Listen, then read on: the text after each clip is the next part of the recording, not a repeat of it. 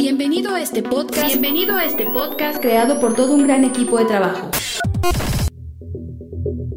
Permíteme presentarnos. Esfuerzo y Valor es una congregación que profesa la sana doctrina. La iglesia es liderada por el pastor y apologista Víctor Manuel Banda, quien con más de 32 años en el campo ministerial ha logrado mediante la gracia de Dios y un esfuerzo constante llevar a casi todo el mundo el Evangelio de Cristo. Nuestro objetivo como equipo es que cada oyente en este podcast sea beneficiado, llevar hasta sus vidas el alimento espiritual, pero sobre todo que conozcan más profundo a Dios y crezcan de manera constante en su caminar cristiano. A partir de este momento tú y yo no volveremos a ser desconocidos, pues con toda alegría te damos una cordial bienvenida.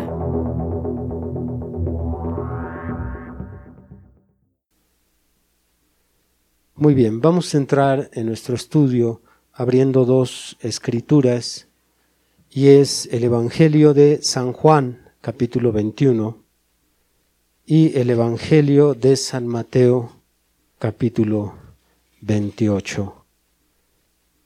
Recuerden, el estudio de hoy y mañana lleva como título 500 años de mentiras y el subtítulo para este estudio es El poder de la mentira. Mateo 28, versículo 20 al 23. Vamos a leer todos juntos del verso 11 al verso 15. Mateo 28, verso 11 al verso 15. Adelante.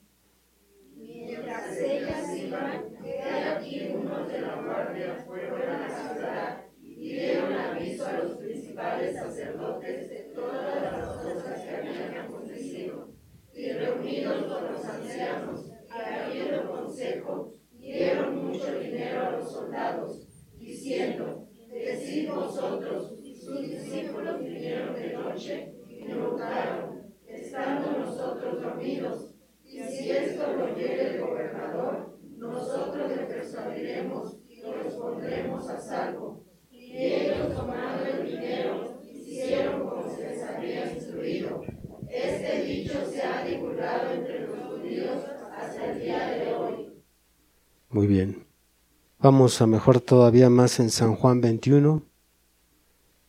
San Juan capítulo 21. Vamos a leer del versículo 20 al 23. San Juan 21, 20 al 23, todos parejitos, adelante.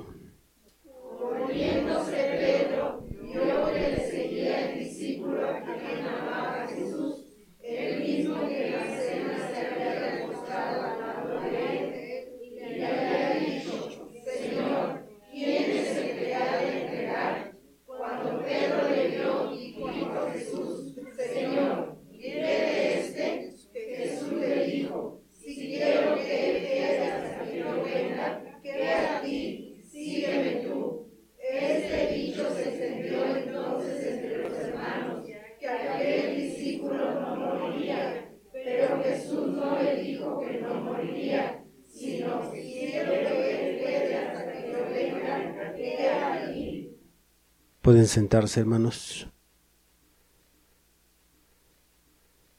Muy bien. Pues vamos a tener un tema un poquito fuera de lo común porque vamos a profundizar en, en algo de historia.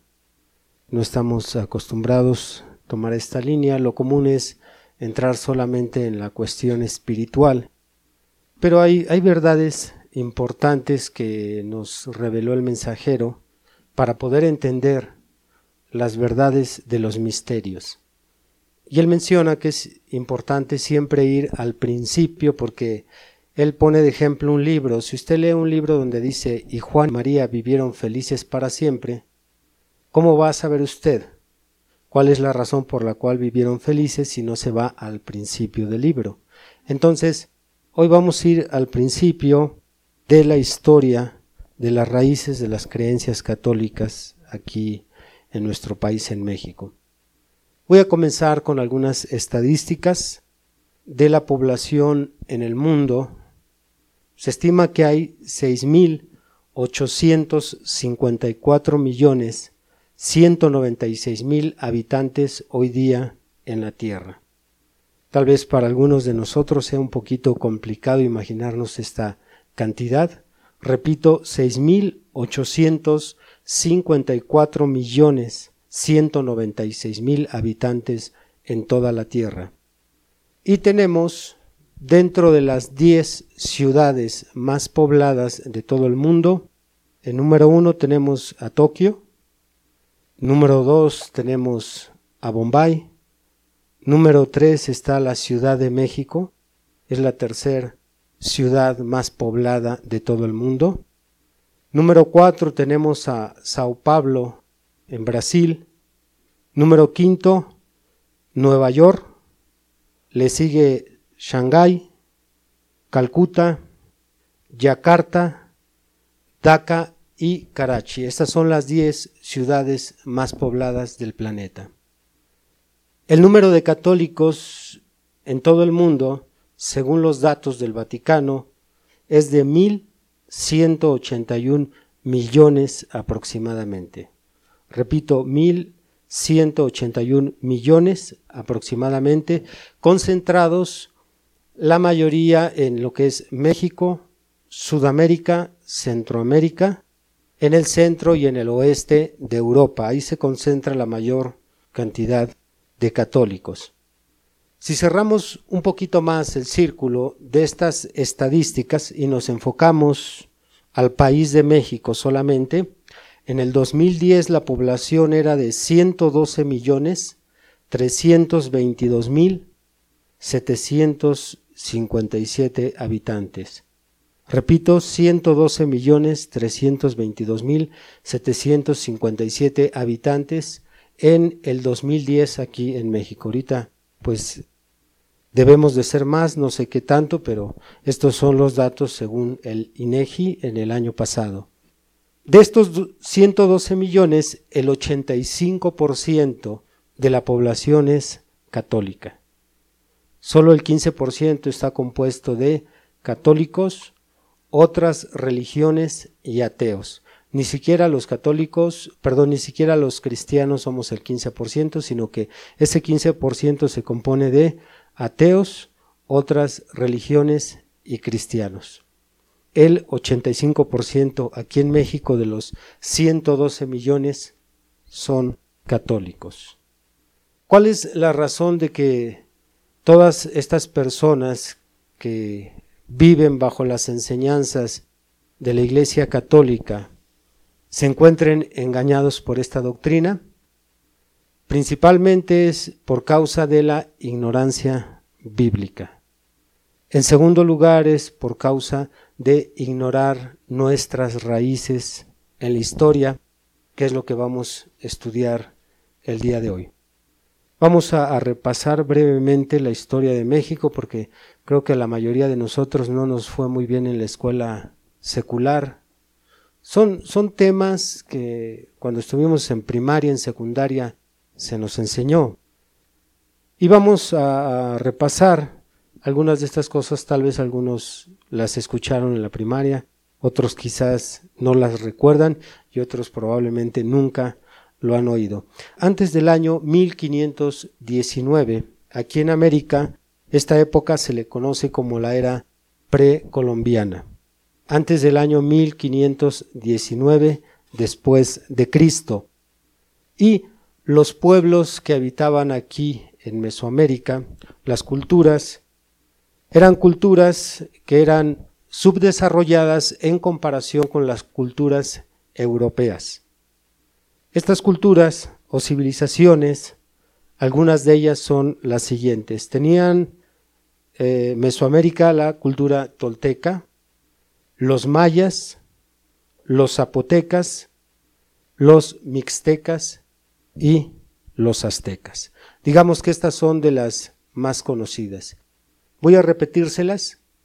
Es los toltecas, los mayas, los zapotecas, los mixtecas y los aztecas, que son los mismos que los mexicas.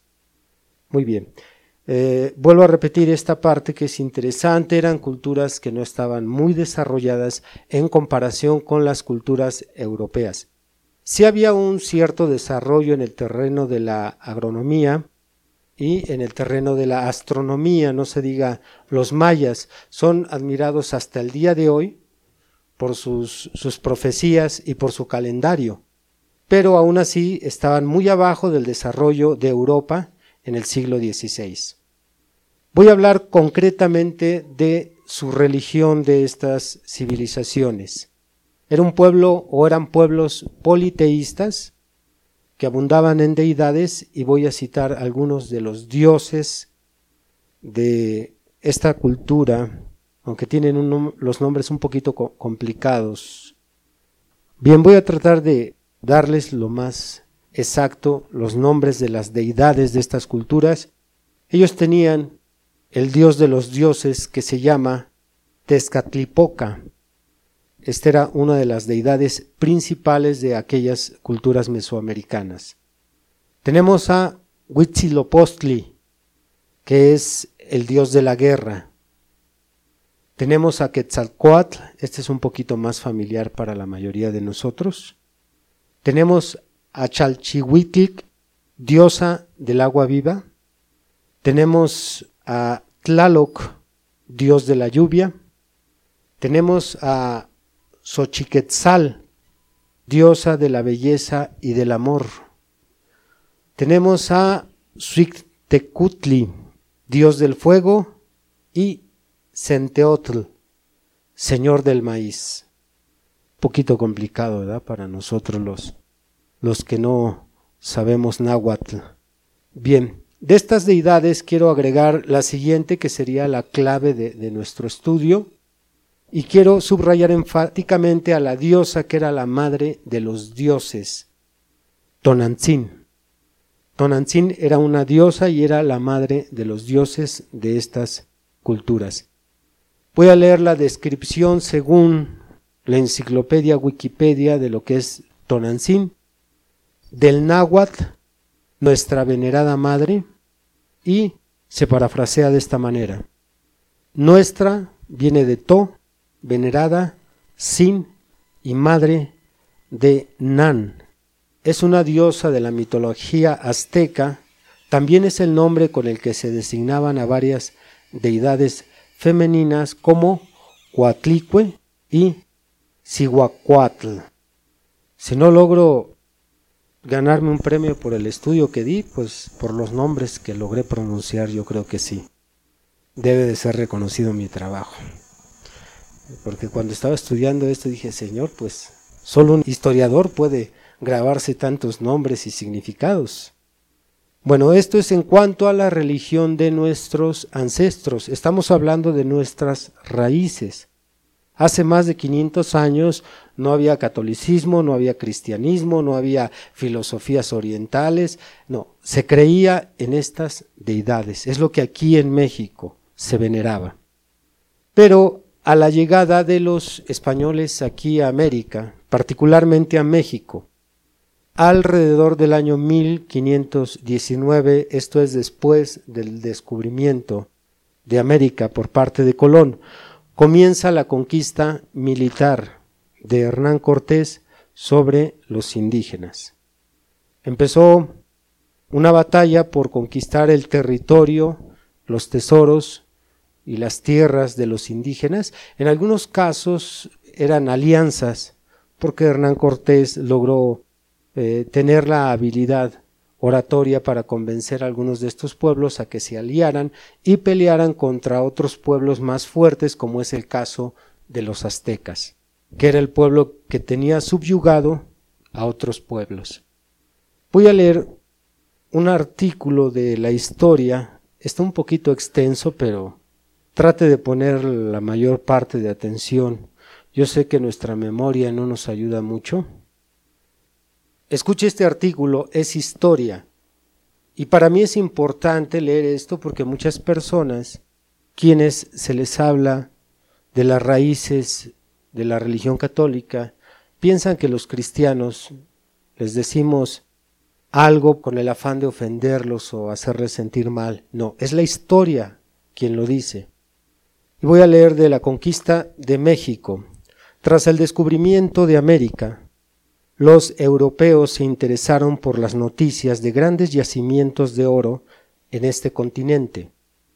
Carlos V, rey de España, necesitado de fondos para financiar sus campañas bélicas contra Inglaterra, autorizó que cualquier español emprendiera el rescate de oro en América con la condición de que su gobierno recibiera la quinta parte. La historia verdadera de la conquista de la Nueva España, escrita por Bernal Díaz del Castillo, quien acompañó a Hernán Cortés, es la fuente principal para conocer los sucesos relacionados con la conquista de México por el Imperio español. En 1517, Hernández de Córdoba fue enviado a explorar la península de Yucatán. Veintidós españoles murieron atacados por los mayas y Córdoba fue fatalmente herido. Un año después de esta fatídica expedición, el gobernador Velázquez decidió comisionar otra bajo el mando de su sobrino Juan de Grijalva.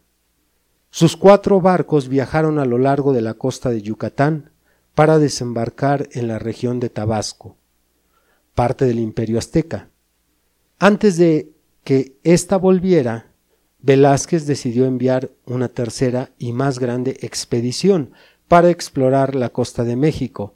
Hernán Cortés, uno de sus favoritos, fue nombrado comandante.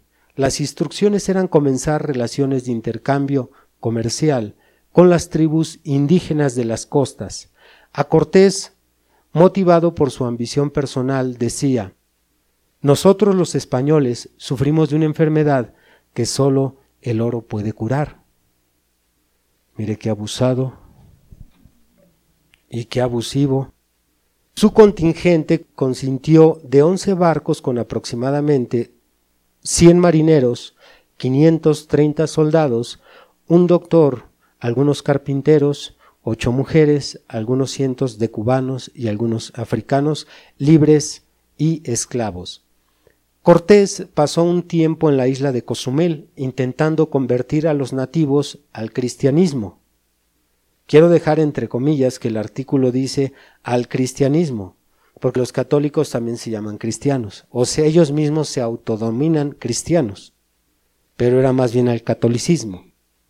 Cortés pasó un tiempo en la isla de Cozumel intentando convertir a los nativos al cristianismo, Después continuó su viaje a la península de Yucatán. Encontró a Jerónimo de Aguilar, un español que sobrevivió a un naufragio en 1511 y desde entonces había estado viviendo entre los mayas. Cortés luego conoció a una mujer que llamó Doña Marina, conocida comúnmente como la Malinche. Estos dos personajes que se integraron al grupo de Cortés fueron la clave del éxito. Cortés le hablaba a Jerónimo de Aguilar en español, él traducía al maya para la Malinche y ella traducía al náhuatl, el idioma de los aztecas. La Malinche aprendió español, se convirtió en la amante de Cortés y le dio un hijo. Los aztecas ofrecieron poca resistencia ante los avances de los españoles porque creían que Cortés era el dios Quetzalcoatl, quien, según la profecía, regresaría.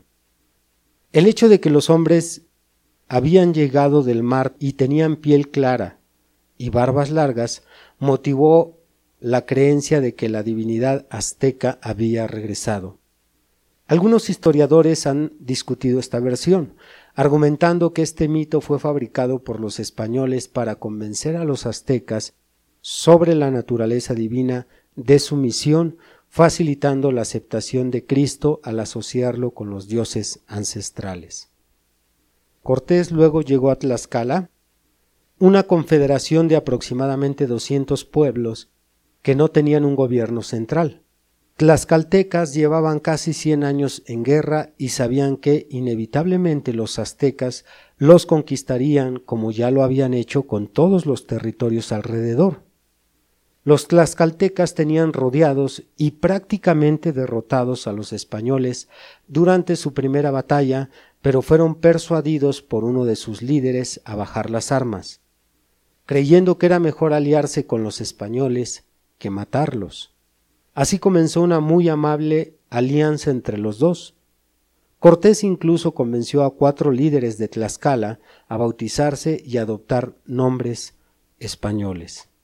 El 12 de octubre de 1519, Cortés y sus hombres, acompañados por tres mil tlaxcaltecas, entraron a Cholula.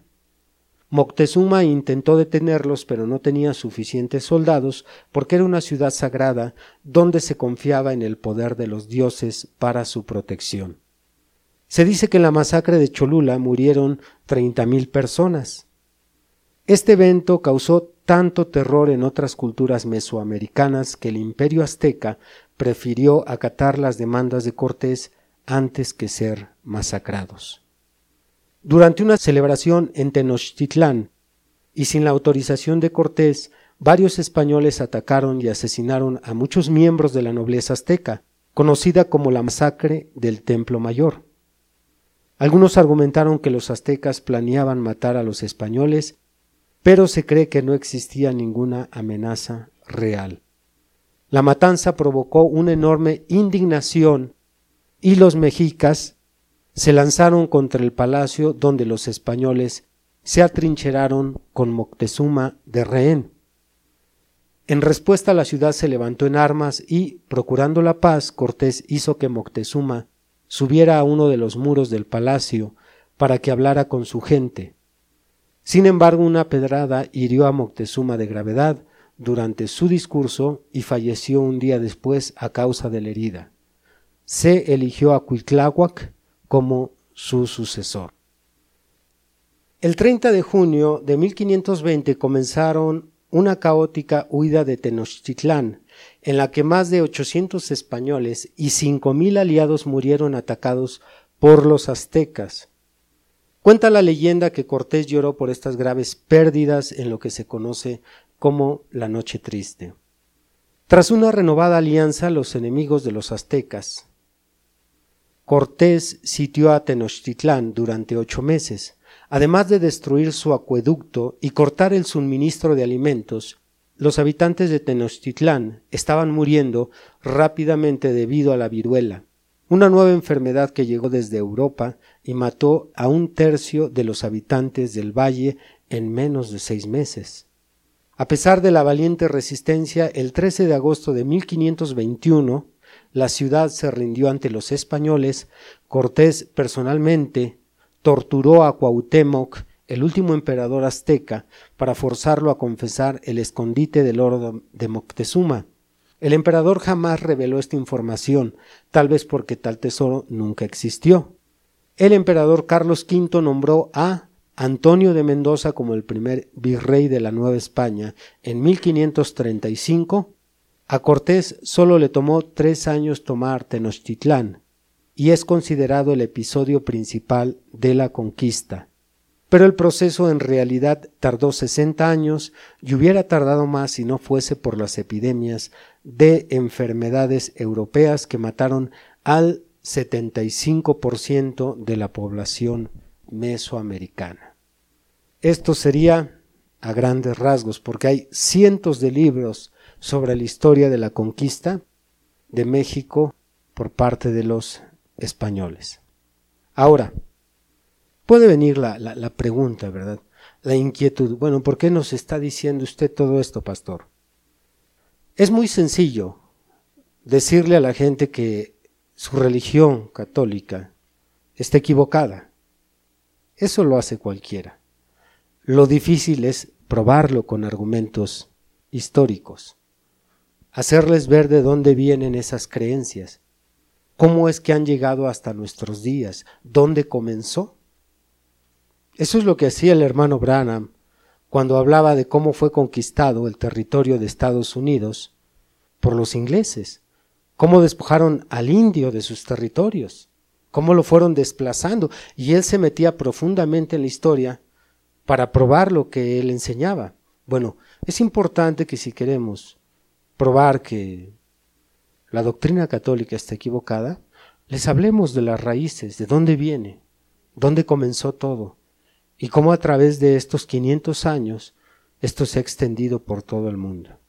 Y el día de hoy tenemos dentro de los 12 millones de mexicanos, más de 80 millones engañados por ignorar lo que estoy leyendo. ¿Dónde comenzó todo? Bueno, a pesar, a pesar de que militarmente se llevaron tal vez 60 años en la conquista de los indígenas, no habían logrado en esos 60 años hacer que este pueblo o esta raza aceptara las creencias católicas. Ya los tenían bajo su dominio, eran esclavizados y a pesar de que ejercieron mucha presión, no lograron transmitirles sus creencias. Tuvieron que traer la Inquisición de Europa aquí a México y comenzó la tortura y la muerte con los indígenas para que aceptaran esta fe. Pero los indígenas eran un pueblo fiel a sus creencias y un pueblo fuerte, porque a pesar de miles de sacrificios y miles de torturados, no aceptaban la fe. Eh, la fe católica, uno de los inquisidores más feroces y famosos de aquel tiempo es Juan de Zumárraga, dando cumplimiento a una escritura que el Señor Jesucristo nos dio en el Evangelio de San Juan. Abran San Juan 16. San Juan 16, versículo 2. Hablando el Señor Jesucristo en profecía, dice, os expulsarán de las sinagogas, y aún viene la hora cuando cualquiera que os mate pensará que rinde servicio a Dios. Solamente tomo la mitad del versículo porque el versículo completo tiene que ver con lo que es la iglesia ante el catolicismo. Pero la mitad del versículo alude a personas que piensan que están matando haciendo un servicio a Dios asesinando a las personas y estos no creen o aceptan sus creencias. Este es el cumplimiento de esta escritura en los españoles que llegaron aquí a imponer a nuestros ancestros sus creencias. Pero al ver, al ver que los indígenas eran un pueblo fuerte y firme en su fe, que no se doblegaban ante la tortura y el castigo y la muerte de los españoles, entonces tuvieron que cambiar de táctica y pensaron en una maniobra, sustituir los dioses o las deidades de los indígenas por deidades españolas. Les iban a quitar nada más sus dioses y les iban a poner los dioses españoles. Fue la maniobra que la Iglesia Católica de aquel tiempo pensó. En el cerro del Tepeyac existía un templo dedicado a la diosa Tonantzin. Y en ese cerro, donde hoy actualmente está la Basílica de Guadalupe, es el mismo lugar. Ahí en ese cerro se veneraba esta diosa y las creencias sobre Tonantzin coincidían mucho con las creencias de la diosa de los españoles. La diosa de los españoles era la Virgen María en ese tiempo. Entonces, estudiaron cómo acomodar estas creencias españolas, cambiárselas, ya que había una gran similitud en ambas deidades. Tonantzin incluso, vimos cuál es el significado del nombre, ¿alguien lo recuerda? Nuestra venerada madre. Entonces era la deidad más fuerte, era la deidad femenina principal de, de aquellas culturas y coincidía muy bien con la deidad femenina de los españoles. Entonces pensaron ahí en el Tepeyac hacer solamente el cambio. Iban a cambiar dos cosas para que se pudiera dar la aceptación de esta nueva fe. Iban a cambiar el nombre de la diosa e iban a cambiar el color de la piel de la diosa porque la Virgen María en el estandarte que traía Cortés era una mujer blanca. Para que esto pudiera funcionar bien, entonces le iban a poner una mujer morena del mismo color que los indígenas y no iban a llamarla más Tonantzin, sino iban a llamarla Guadalupe. Entonces, ¿cómo es que pudieron hacer este cambio? Inventaron una historia de una aparición ahí en el lugar del Tepeyac y convencieron a un indio de que eso era favorable para poder unir estas dos culturas, la cultura española y la cultura de los indígenas, el que esta Virgen trajera un mensaje de unidad. Entonces, le dieron todo el argumento que hoy en día se conoce como la aparición de la Virgen de Guadalupe. Y vas a decir que te dio este mensaje y vas a decir que te, se te apareció y pidió que se le edificara, se le construyera un templo aquí en el Tepeyac. Y ahí comenzó. Aproximadamente se dice que fue esta aparición el 9 de diciembre de 1531. Es lo que se ha enseñado y hasta el día de hoy se cree. Pero no existe, no existe ni en la historia, y ni siquiera por absurdo que parezca, ni en el Vaticano un registro de que hubo tal aparición de una virgen ahí en el Tepeyac. Es algo curioso que el mismo Vaticano no reconoce como un hecho oficial esta aparición. Los libros de historia que hablan de la conquista, ninguno registra una dicha aparición. Pero esa era la maniobra que le iba a funcionar al diablo para poder traer su doctrina aquí a este continente. Porque ya se había expandido la, doctrina católica desde el año 325. Ustedes recuerdan en el concilio de Nicea. Cuando se casa, dice el hermano Branham ahí en la edad de Pérgamo, cuando se casa el gobierno con la iglesia. Cuando se da este casamiento, entonces el diablo introduce en la política las creencias católicas. Entonces eso en Europa ya estaba extendido, tenía más de, de, mil años que se había extendido, pero aquí en América lo trajo a través de esta mentira, de la aparición de la Virgen. Bien, nos retrocedemos, perdón, tantito Vamos a ver cuál era el nombre de la diosa. Sí, algunos mencionan Tonantzin y otros mencionan Tonantzin. La diosa Tonantzin. ¿Dónde tenía su templo? En el cerro del Tepeyac. Allí era el punto de adoración para la diosa Tonantzin. Entonces, la maniobra fue nada más sustituir dos cosas. Era cambiarle el nombre y cambiar el aspecto de la Virgen que ya existía. Al no haber, no haber un dato en la historia que respalde tal aparición, bueno, el catolicismo lo único que tuvo que hacer es repetir esta mentira de una manera constante. A aquellos pueblos les estuvo hablando de esta supuesta aparición. Porque esa es la manera en que ha crecido la doctrina católica, repitiendo una mentira tras otra. Casi en su mayoría tanto lo que son los dogmas como las prácticas del catolicismo no tienen fundamento ni en la Biblia ni en la historia. En la Biblia no hay fundamento para el bautismo de bebés, para la primera comunión, para los santos óleos, para el celibato. No hay registro en la historia tampoco de dicha aparición, de la asunción de María al cielo en cuerpo y alma, que se dio como dogma de fe en 1950, no hay fundamentos. Y repito, para usted es importante que lo tenga presente, ya que cuando usted dice es que esa doctrina está equivocada, bueno, pero ¿por qué? ¿Por qué dices que está mal? Dice el apóstol Pedro en su primera carta, en el capítulo 3, verso 15, que debemos de estar preparados para presentar defensa ante todo aquel que demande razón. Y si nos dicen por qué, no se trata de decir por qué sí. Sería absurdo. Es por eso que muchos no abren su oído al Evangelio, porque no tenemos argumentos sólidos. Y todo esto que se está leyendo ahorita es para que entendamos desde dónde vienen nuestras creencias. Entonces, ¿por qué se tuvo que dar de esta manera? Porque cuando se trata de conquistar a un individuo, a una familia, a una ciudad, a una nación o al mundo entero es más efectivo en el reino espiritual conquistar por medio de las creencias religiosas que por medio de las armas.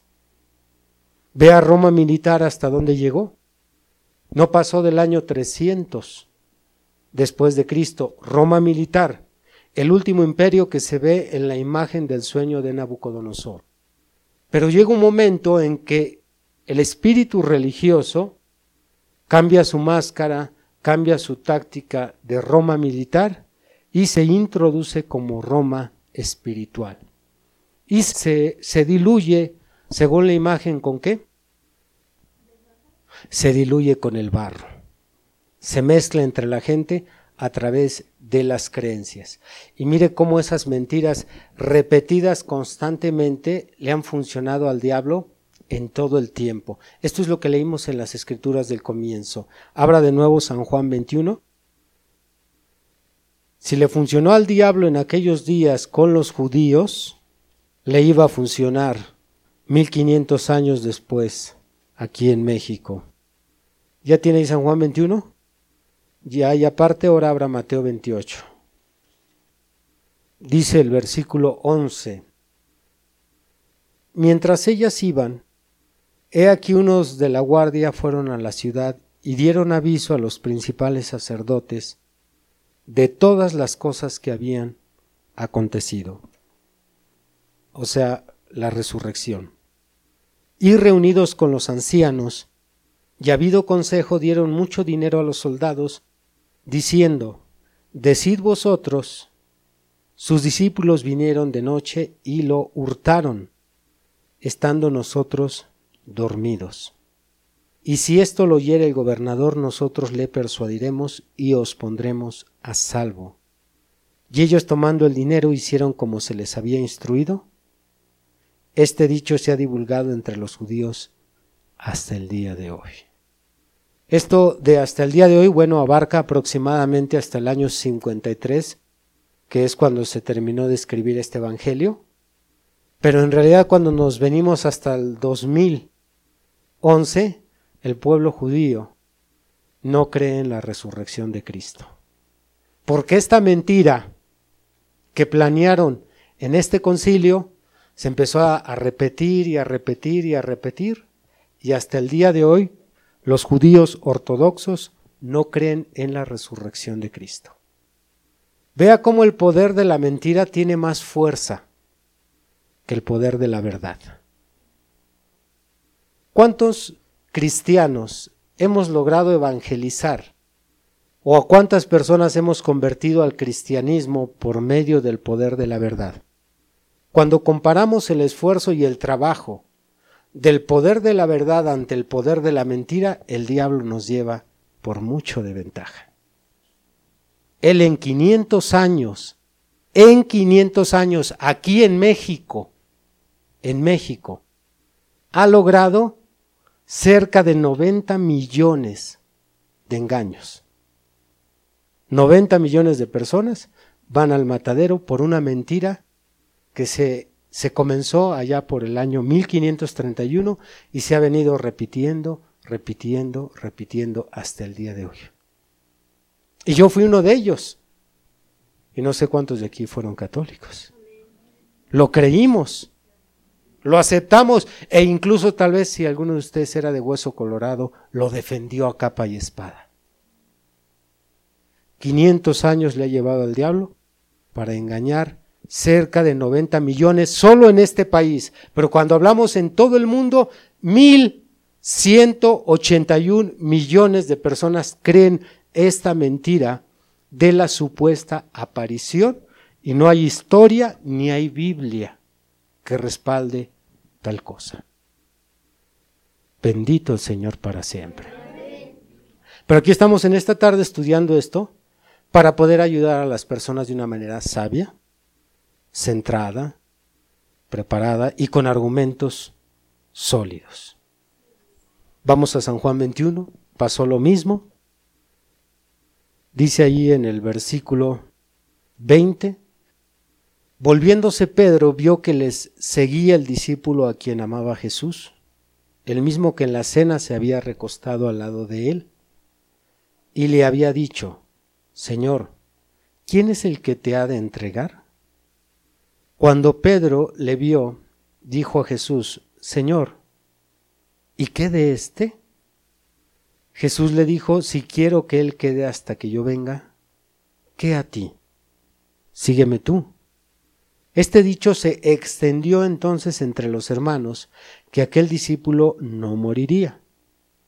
Pero Jesús no le dijo que no moriría, sino, si quiero que él quede hasta que yo venga, que a ti. Mire cómo no solo le pasa a los de fuera del cristianismo, sino dentro del cristianismo. Qué importante es que los cristianos nos documentemos, nos preparemos y profundicemos sobre todo tema que sea importante para nuestra vida espiritual. Porque mientras el cristianismo no salga de la ignorancia, el diablo nos va a seguir llevando mucha ventaja en cuanto a ser prosélitos. Mucha ventaja. No solo tiene estos 500 años de experiencia en México, sino desde los días de los apóstoles. Y podemos irnos más atrás. Por eso este tema pretende que la iglesia del Señor se prepare. Si hemos de hablar que la doctrina católica está mal, bueno, hablemos con fundamentos sólidos. Estudiemos. Preparémonos para ayudar realmente a las personas, porque no basta simplemente un argumento de decir es que está mal. No, es que tenemos que tener las bases para poder sostener en alto el cristianismo. Alaban a Dios. Pónganse de pie. Muy bien, vamos a darle gracias a Dios porque Él ha sido bueno con nosotros el día de hoy. Nos ha dado el alimento, nos ha instruido, nos ha enseñado sus verdades. Por lo tanto, pues tenemos que agradecerle desde lo profundo de nuestro corazón. Cierre sus ojos y ahí en su lugar agradezca la porción que usted recibió.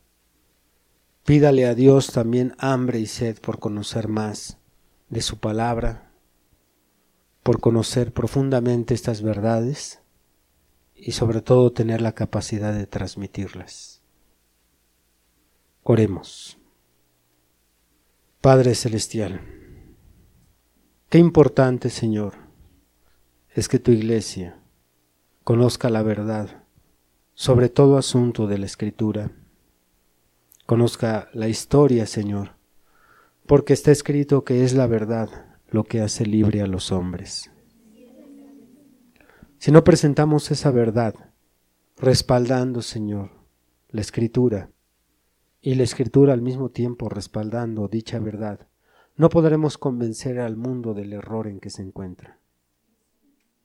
Hay tanta ignorancia en las filas del cristianismo, tanto cristiano caminando sin fundamentos sólidos Has escuchado el día de hoy una predicación del ministro Víctor Manuel Banda. Vaya mensaje, ¿verdad? Agradecemos tu compañía en este episodio. No olvides compartir con tus amigos esta bendición. Además podrás escuchar predicaciones exclusivas en nuestra cuenta de Patreon, donde nos encuentras como Esfuerzo y Valor. También podrás revisar mucho de nuestro material en las redes sociales, donde nos encontramos como Esfuerzo y Valor. Por supuesto, síguenos en esta plataforma y no te pierdas de más contenido. Nos volvemos a escuchar pronto. Hasta luego.